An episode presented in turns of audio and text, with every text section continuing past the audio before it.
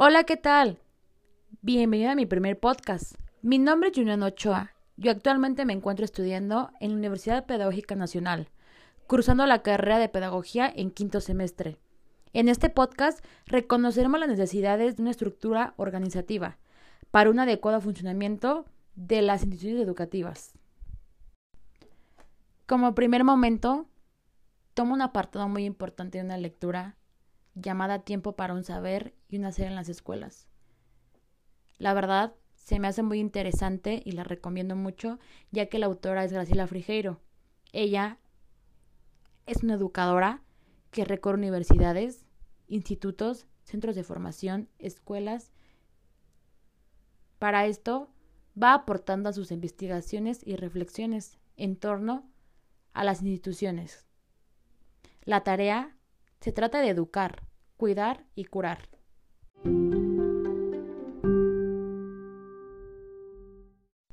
Como entrada, me gustaría preguntarte, ¿para qué sirve una agenda? ¿Qué importancia tiene? Y si la usas, cuéntame. Te doy unos momentos para que pienses qué importancia le das a esta y por qué la usarías. En lo personal, siento que es una herramienta muy útil, ya que es un buen uso para lograr organizarte, planificar los días, semanas, poner prioridades, fijar recordatorios, actividades o algún que otro pendiente. Por experiencia la recomiendo. Es una gran herramienta. Pero en fin, nos dice Frigeiro que la agenda es la clave de las instituciones, ya que facilita la distribución de tareas administrativas, coordina qué y cómo enseñar, proponer, problematizar y orientar las reflexiones sobre las estrategias de enseñanza en los procesos del aprendizaje de nosotros como alumnos. Ahora ya sabemos para qué sirve una agenda.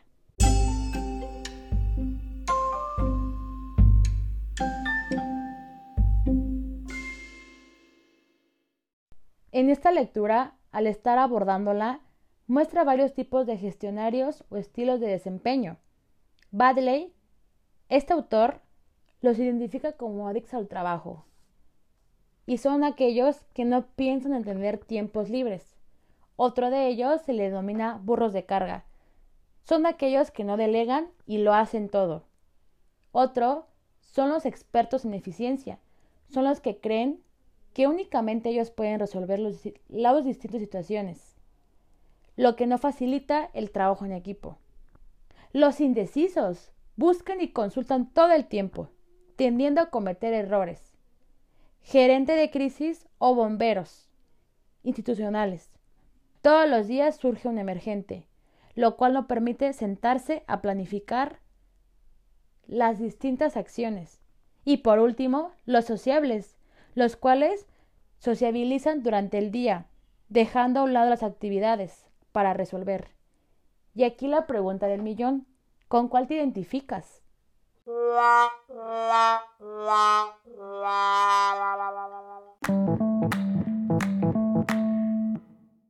Dando un pequeño giro, sin dejar a un lado a Frigeiro, nos presenta Alfis la dimensión organizacional, y aquí se prescriben roles para los sujetos que desempeñan en ella. Estos roles son establecimientos educativos que implican multiplicidad de funciones. A continuación, se consideran algunos muy puntuales en relación al equipo de conducción escolar.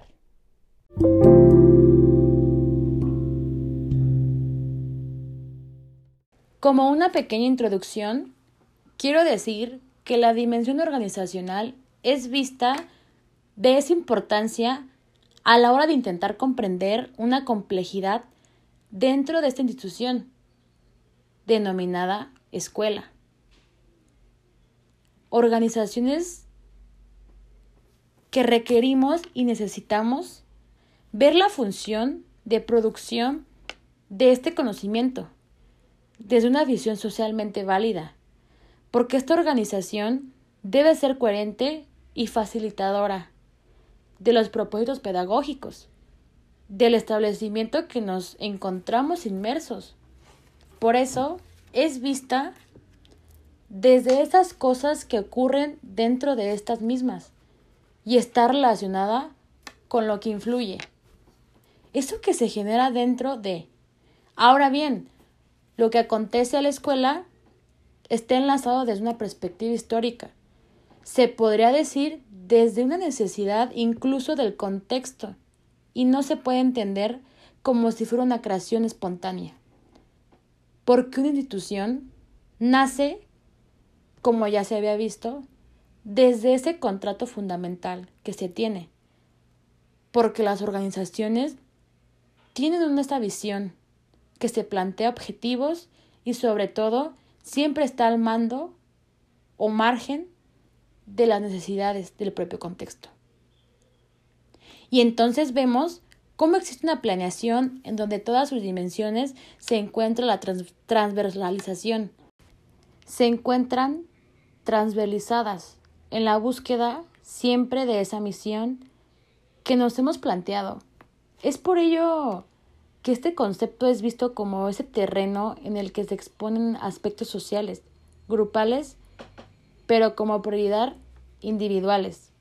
Es importante, nos dice el autor Elfis, que visualicemos a esta organización como un todo, en el que cada uno de las personas que se encuentran dentro pertenecen al nivel, en teoría, superior dentro de esta organización.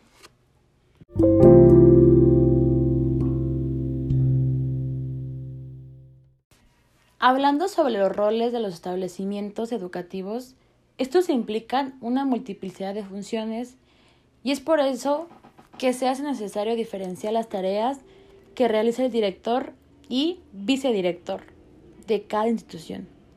Por un lado, tenemos al director, que debe constituirse con el coordinador general de la institución y en consecuencia hacerse responsable de las cuatro dimensiones a saber a continuación.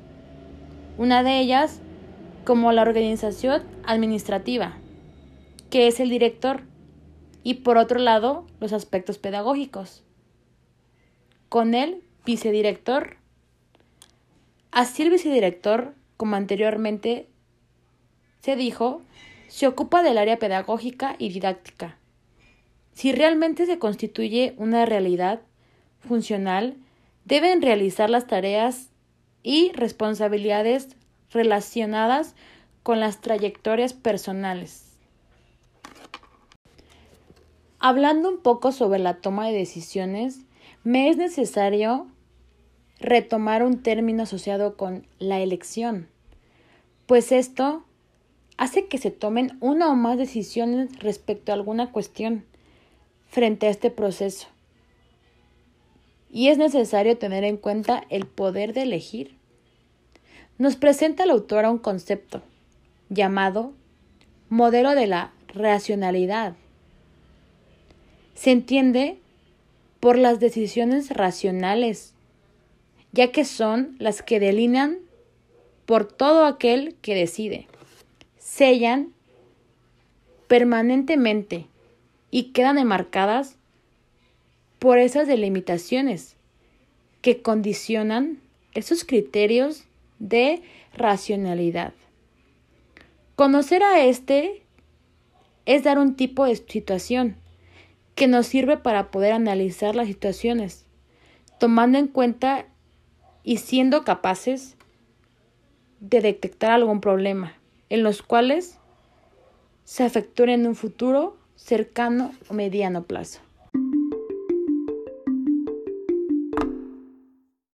Regresando a la dimensión organizativa, se encuentran algunas funciones del tipo de conducción, como se habló anteriormente, el tomar decisiones, delegar tareas, conducir al equipo de trabajo, a la negociación y a la supervisión. Dentro de las funciones de este tipo de conducción encontramos las decisiones y por ende los tipos de como estratégicas, gestión y operacionales. Cuando hablamos de estratégicas, está ligada a la finalidad de cada institución y por otro lado, las operacionales se encargan de orientar las actividades de los otros actores, mientras la gestión se encarga de esa organización y estructuración de cada institución. Este proceso decisional estará relacionada con esa determinación de problemas, con algún análisis de una situación a definir para llegar a ciertos criterios y objetivos. Teniendo estas fases, una de ellas, retomando el equipo de conducción de trabajo, nos dice que se debe de tener en cuenta las reuniones formales que se llevarán a cabo y la guía para preparar estas reuniones. Los requisitos serán por parte del directivo y de los integrantes. Aquí dentro, como un breve ejemplo, se centra en la resolución de problemas, alternativas para una situación problemática. Bueno, hasta aquí espero que vayamos imaginando o creando ese pequeño mapa en nuestra mente de cada integrante y su contexto con la función principal que se tiene. Y si es así, podemos continuar.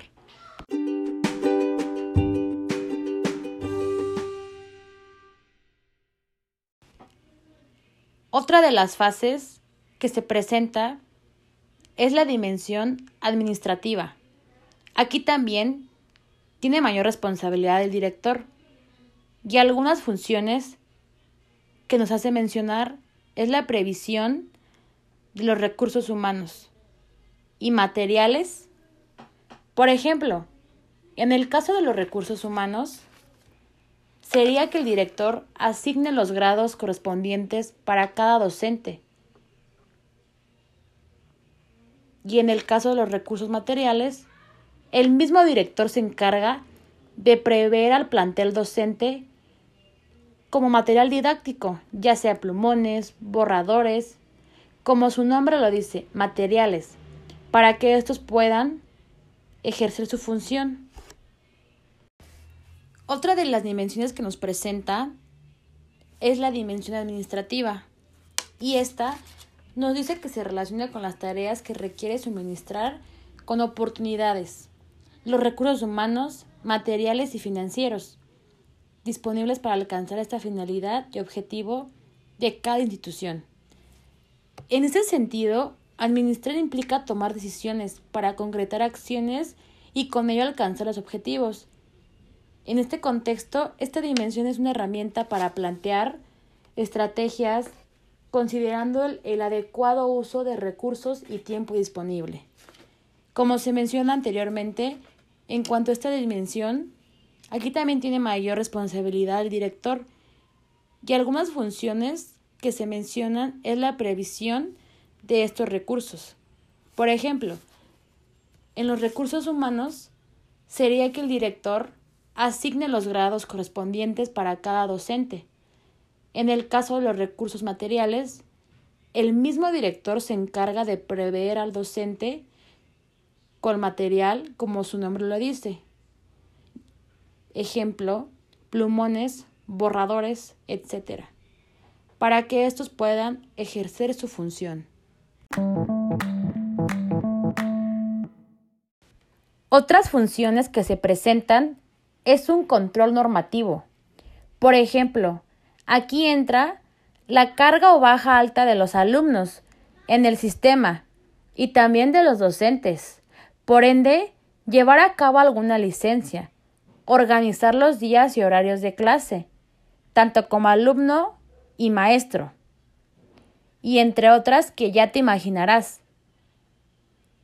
A esto quiere decir todos los referentes al trabajo administrativo, como su nombre lo indica.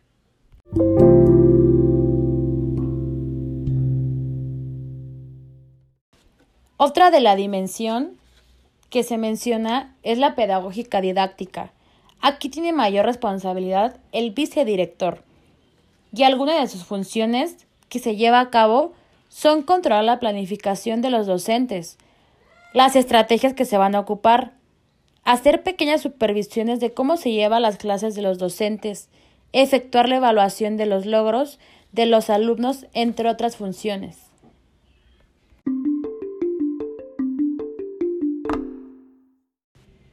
Y para culminar, tenemos la dimensión comunitaria, que convoca a la población en general o a los actores de la tarea educativa. Ojo, es muy importante que la institución sea ni muy abierta porque puede perder su significado social y ni muy cerrada porque puede morir en el encierro. Esto quiere decir que esta dimensión apunta a la participación de los miembros de la comunidad educativa. ¿A qué me refiero? A los directivos, docentes, alumnos y padres en las actividades que se pueden llevar a cabo dentro de la institución.